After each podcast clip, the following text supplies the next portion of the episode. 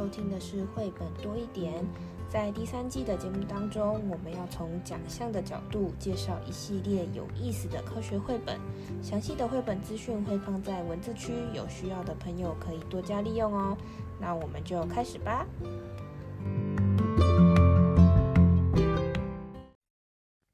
嗨，大家好，我是皮老板。蚊子，上一集呢，我们讲的就是一个类似潜水艇的故事。真当时怎么样做这个潜水艇，就是科学跟技术的一个结合。那今天呢，我们要讲的主题是跟动物，又回到动物，动物相关。我们要怎么样去解决跟动物生存相关的一个问题呢？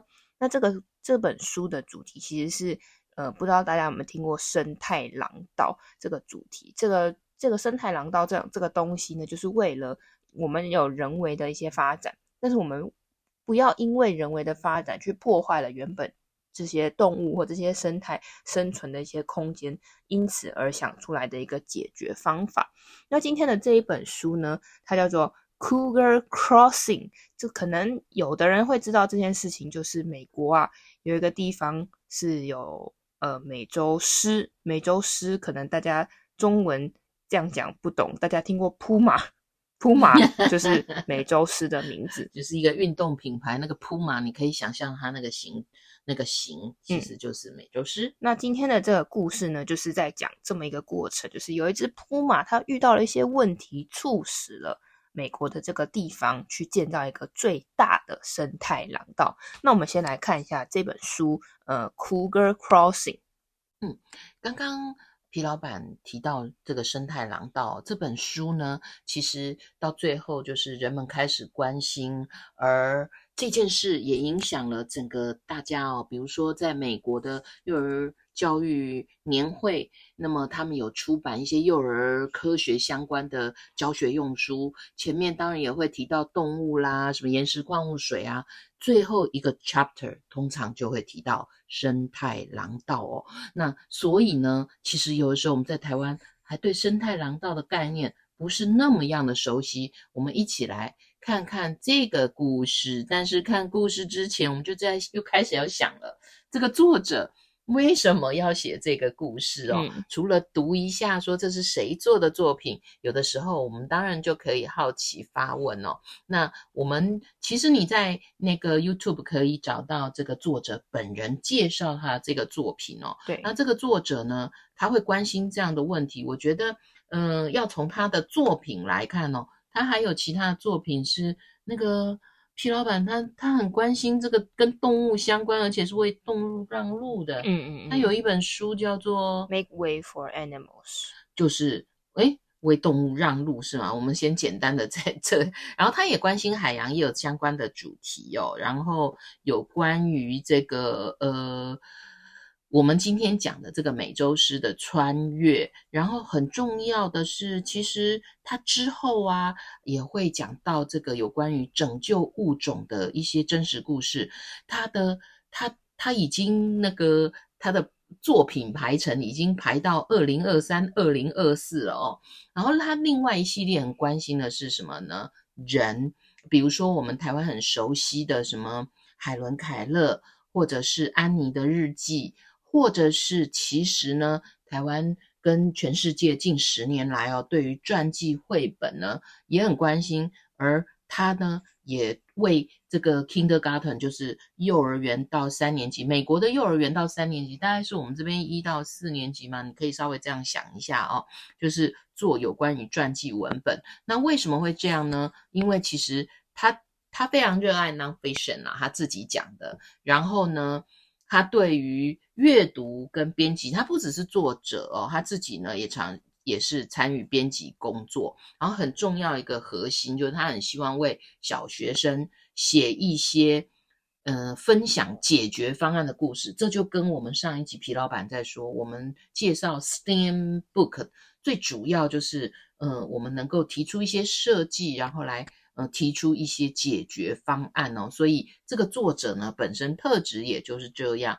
为此呢，其实他读传播学院，他也参加了很多儿童文学相关的研讨会，是一个非常活络的一个作者哦。那刚刚有说哦，他很除了关心这个动物，他也很关心人哦。是因为他的家庭就是非常的 diversity，宗教、种族、性取向、性别认同跟 disability 哦，我们所谓的特殊需求的这个，他觉得他很感谢他的家庭，让他呢，其实在他的写作过程当中，嗯，对人。或对万物都有一个多样性的关怀哦，所以他自己说他自己呢是一个在家上班的妈妈哈，他有两个小孩，然后他也是一个艺术家，他参加了一些相关的音译文活动、音乐的，然后是个藏书人。我跟皮老板应该也算藏书人吧，每个走到哪里都有绘本，然后他有。他是动物妈妈，他收养一些动物，还有各式各样的身份。那最主要的是，他是南加州人，所以这一次的这个呃呃这个美洲狮，其实它也是发生在加州的一个故事。那我们当然赶快进到故事哦。那很希望大家也去看看这个这一本书，为什么呢？因为其实他画的很有意思哦。嗯、如果找到这个美洲狮真实的那个照片。他他画出了那个呃无助、孤单，然后呃生病、无奈的各种的神态，我觉得画得很好哦。那画那个这本书的封面哦，很有意思哦。我们可以这样说，呃，在左边这个美洲狮，它好像呢从一个森一个比较自然的地方，然后呢。就居然看到了高速公路上面满满车流，对面呢是嗯、呃、夜晚亮有星空，然后也亮着光的城市的大楼。如果我们来看封面，就在想他为什么跑到高速要穿越高速公路到了人的这个地方啊？可能是有一些故事，嗯、走失了吗？或者是大家可以翻开故事来看哦。哎，总之。没有错，封面它透露所有讯息，就是这一只美洲狮。诶，它有个名字诶，它叫 P twenty two P 二十二号美洲狮。这这是它的身份证字号吗？就是 P 就是铺马的意思嘛，就是美洲狮。二十二就是它的，就是我们对动物的一些编号，方便记录的编号。嗯，因为故事其实到最后啊，人类发现了它哦，然后其实呢，为了观察它，为了帮助它，所以呢，就有就有。在他身上绑，呃，绑上一些追，就是可以追踪他动态的一些仪器。那这个 P 二十二，嗯，其实呢，他刚开始的页面就，你就发现说，诶，他不知道为什么来到了这个大城市哦。但我不知道大家有没有去过 LA 哦。刚好呢，蚊子的那个，呃，在美国服务的学校就是在，呃。离 L 就是在 L A 啦，哈，那我们是比较靠海，然后呢，高速公路上啊，永远都是塞车的状态啊，这三条高速公路车水马龙的哦，那不知道为什么这个美洲狮就来来到了这个最有名的好莱坞的这个大城市里面哦，那照理说美洲狮有美洲狮的生态，尤其是他们好像会有自己的领地，对，嗯，那它呢可能。一时迷了路，找不到。总之，他穿越了。那其实人类有想要帮他哦，就是那个嗯、呃，博物馆的啦，嗯、呃，生物学家就在想说，诶，到底这 P 二十二为什么来到这里哈？然后嗯，他原本在什么地方？我我们在猜想，从故事里面有说哦，其实可能是他本来的地方，他找他正在找他的领地。找着找着就迷路了，就来到了这个大城市，嗯、然后又回不去了哦。那来到城市，他回不去，当然回不去啊。大大家如果翻到那个绘绘本的页面哦，可以看到说那个那个大卡车那个汽车，因为我们在加州哦，蚊子在加州跟我先生是有开过车的哦。那个不但塞车，各种车车美美国的车又特别大哦。可是这里有个页面哦，好像有个山洞。然后上面呢，好像有一个动物可以通道的，这很可能就是我们说的一个生态廊道。怎么样让动物跟人之间可以各自有通路哦？那这是一个，这当然是一个方法啦，哈。但是很遗憾的是，嗯，这样并没有跟比如说比较边、比较远的这个自然生态或 national 呃 park 能够接在一起哦。那但是其实人们有关心这样这这件事吗？刚开始其实是没有没有感没有注意到，也没有感觉哦，因为嗯，就说不定就好像我们台湾如果一只什么走失了，那如果是濒危的动物，大家可能高关注，可是还是很多人不知道。话说这个美洲狮也是。濒临危机的动物，对对对对，那他进，你可以想象到他到好莱坞，真是太危险了哦。那怎么办呢？大家可以去看一下这个绘本哦。它就是在在这个城市里面，当然也是有公园，但是呢，就好像没有其他的美洲狮。嗯，可能有，但是可能也阵亡了，嗯，因为要在城市里面生活，这种大自然的动物，可能条件是不太一样的哦。那呃，我还记得看这个绘本的时候，我还记得，嗯、我到那个好莱坞的时候，有一块很大草原，上面是可以看到好莱坞的，那都是满满的人哦，动物可能基本上在那边，也许夜间是可以在那边走走的，平常大概是蛮危险的哦。如果嗯、大家又对它不熟悉，那事实上呢，这个就呃慢慢的引起生物学家关注，于是他们就给他打了麻醉针哦，然后呢。呃，开始希望观察它的一个呃生态哦，让它呃，他打麻醉针，让它好好睡觉，然后在那个脖子上给它绑了一个追踪器。嗯嗯，对。那么，所以 P 二十二这个编号就是就是这样来的哦。那可是他们发现它的时候，我我还记得我看到绘本一个页面哦，就是它在那个小山丘，那是也不算它的领地，因为其实。嗯、呃，这不是一个美洲狮一个最好的一个生态。然后他望向远方，然后那边还有城市亮灯哦，更远的地方还有亮更多的灯。那个背影看起来真的很孤单，他好像没有朋友，嗯，没有伙伴，这样只有他自己哦。然后呢，所以其实他也因为这样，他身体健康状况不好，因为生态也不不是属于他的生态，然后他也有一些不舒服哈，然后。整个眼睛肿胀，其实在网络上也可以找得到一些相关的图片。不过，这是机危机也是转机吗？就是人们开始注意到这件事情哦，就是记者发现了，嗯，发现了就来做报道。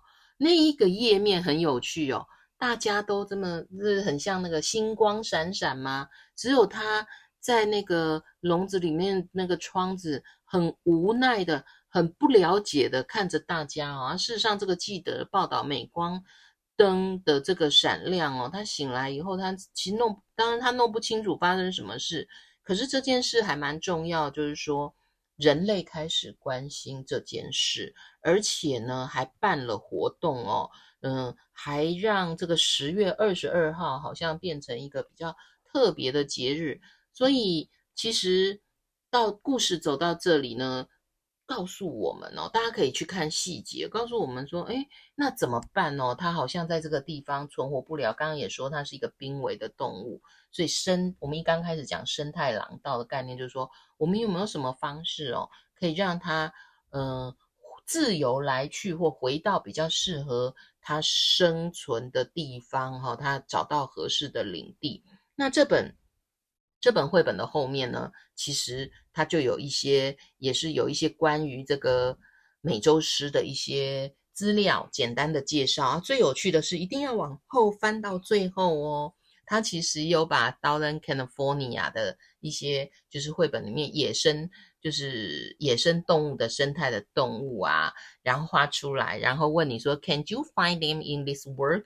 你可以在这个这个绘本里面的什么地方能不能找到这些野生动物？其实它还是在加州生活，可是呢，呃，需要更好的跟生态能够连接的一个环境哦。这其实让我们去思考哦，人跟我们台湾的九零课刚常说人，呃，自己啊，人与人。人与大自然，人与大自然这一块哦，真的是我们还要得努力跟加油哦。这个故事我自己是很有感觉。嗯，那这个故事的这个内容的画面，其实它有一个特别的部分，就是它每一页或者说每两页，它的右下角或者左下角都会有一个泡泡。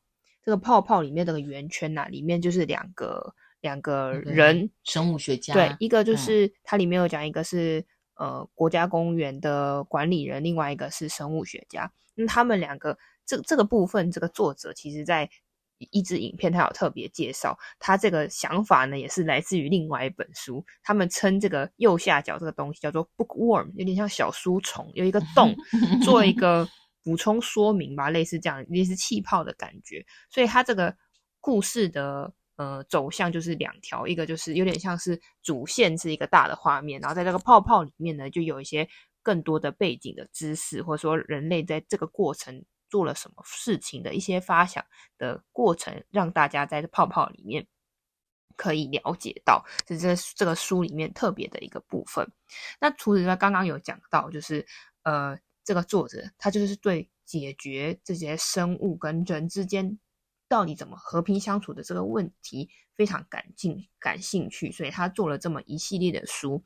那为了做这本书呢，他其实做了非常多功课，因为毕竟他不是一个生物学家，所以其实在这个书里面所看到这个泡泡里面这两个人，就是是真的人，不是不是他虚构出来的人，确有其人呢，确实是有这么一个叫这个。名字的生物学家跟这个管理员，他们是真实的有交流过。然后呢，这两个人也很开心可以被他画在这个书的里面。那这本书其实他还有得过另外一个奖，叫做 The Cook Prize，是二零二二年的金牌奖。对，这本书同时得了两个奖项，跟大家补充一下。那再讲回来，刚刚那个 P 二十二啊，就这只美洲狮，这只美洲狮。呃，它其实第一次被发现的时候是大概是二零一二年，距今大概已经十年了。也就是说，这个巨大的生态廊道的催生啊，已经是十年之久。那到底为什么这么困难呢？啊，我们不就是想要搭一个桥，可以让生物这样通过吗？啊，搭一个桥是很困难的事情啊，需要花钱啊，至少对不对？而且是为动物花钱呢。对，要为动物花钱。所以在盖这个桥的过程中呢，呃，这些。呃，这些重视这件事情的这些动物学家或者说生态学家，他们花了非常多的力气去找资源、去找经费，或者说，更何况是你要在高速公路上面盖一个大桥，为了为了生物盖一个大桥，你肯定是要跟政府或者相关的机构去做沟通。那这件事情呢，就是因此就是拖了很久。到二零二二年的时候，这个桥终于开始动工。这个桥是世界上最大的野生动物的通道。那预计是在二零二五年应该会完全的完成，可能也也也也许它会提早完成。那这个这个生态廊道呢，它真的是花非常多钱，大概花了呃二十六亿台币，大概九千万美金。来做这样这个廊道，那这个廊道的这个资金呢，有很多其实是私人的企业或者是私人的一些呃注重关心这些这件事情的人的捐款，然后呢一起合作去完成这样子的一个巨型的生态廊道。那这个生态廊道的设计其实也是。要很注意的，你如果设计不好，动物也会不想过去，那不就浪费了？很害怕，因为下面那个车水马龙哦，真的是也挺吓人。对，所以他有特别提到，你要盖这个生态廊廊道，不是像我们人盖个天桥，你弄个柏油路，它就会走。是啊，那个泥土啊，那个生态啊，要让他觉得好像他是在大自然里面行走。对，所以他们在盖这个桥，除了硬体的部分，就是要有一个高架的。桥的基础之外，上面你总是得种一些草，种一些土，让让动物可以知道说，诶诶，这个好像是本来有一个路，可能我之前没发现他们可以走的一个地方，所以他们也有一些专，他们的团队啊，设计这个廊道的时候，也有专业的这个土壤的科学家，甚至有一些真菌的学家，希望在这个廊道上面的这些环境，这个这个草啊、土啊是。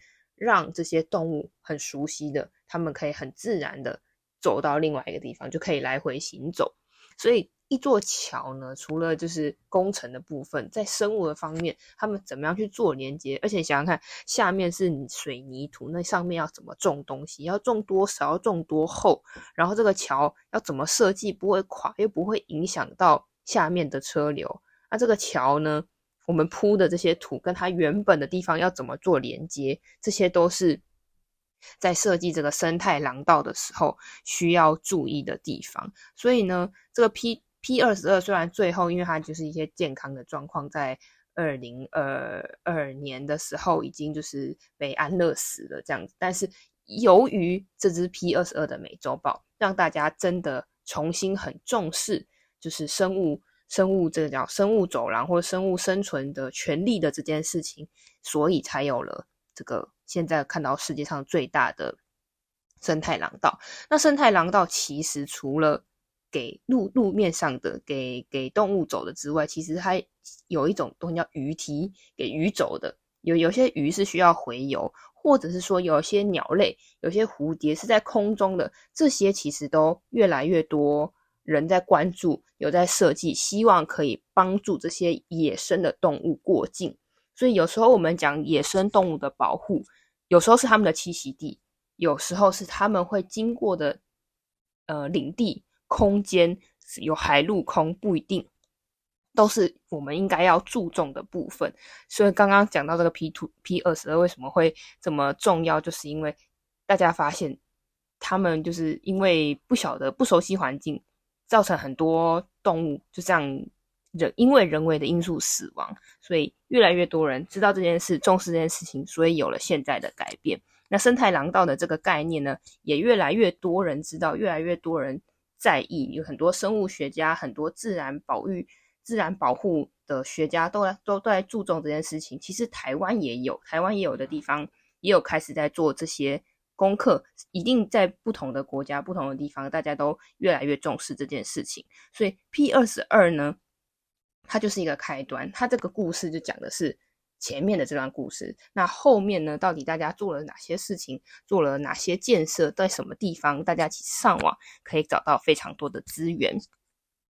那最后呢，我们一样有些问题要留给大家。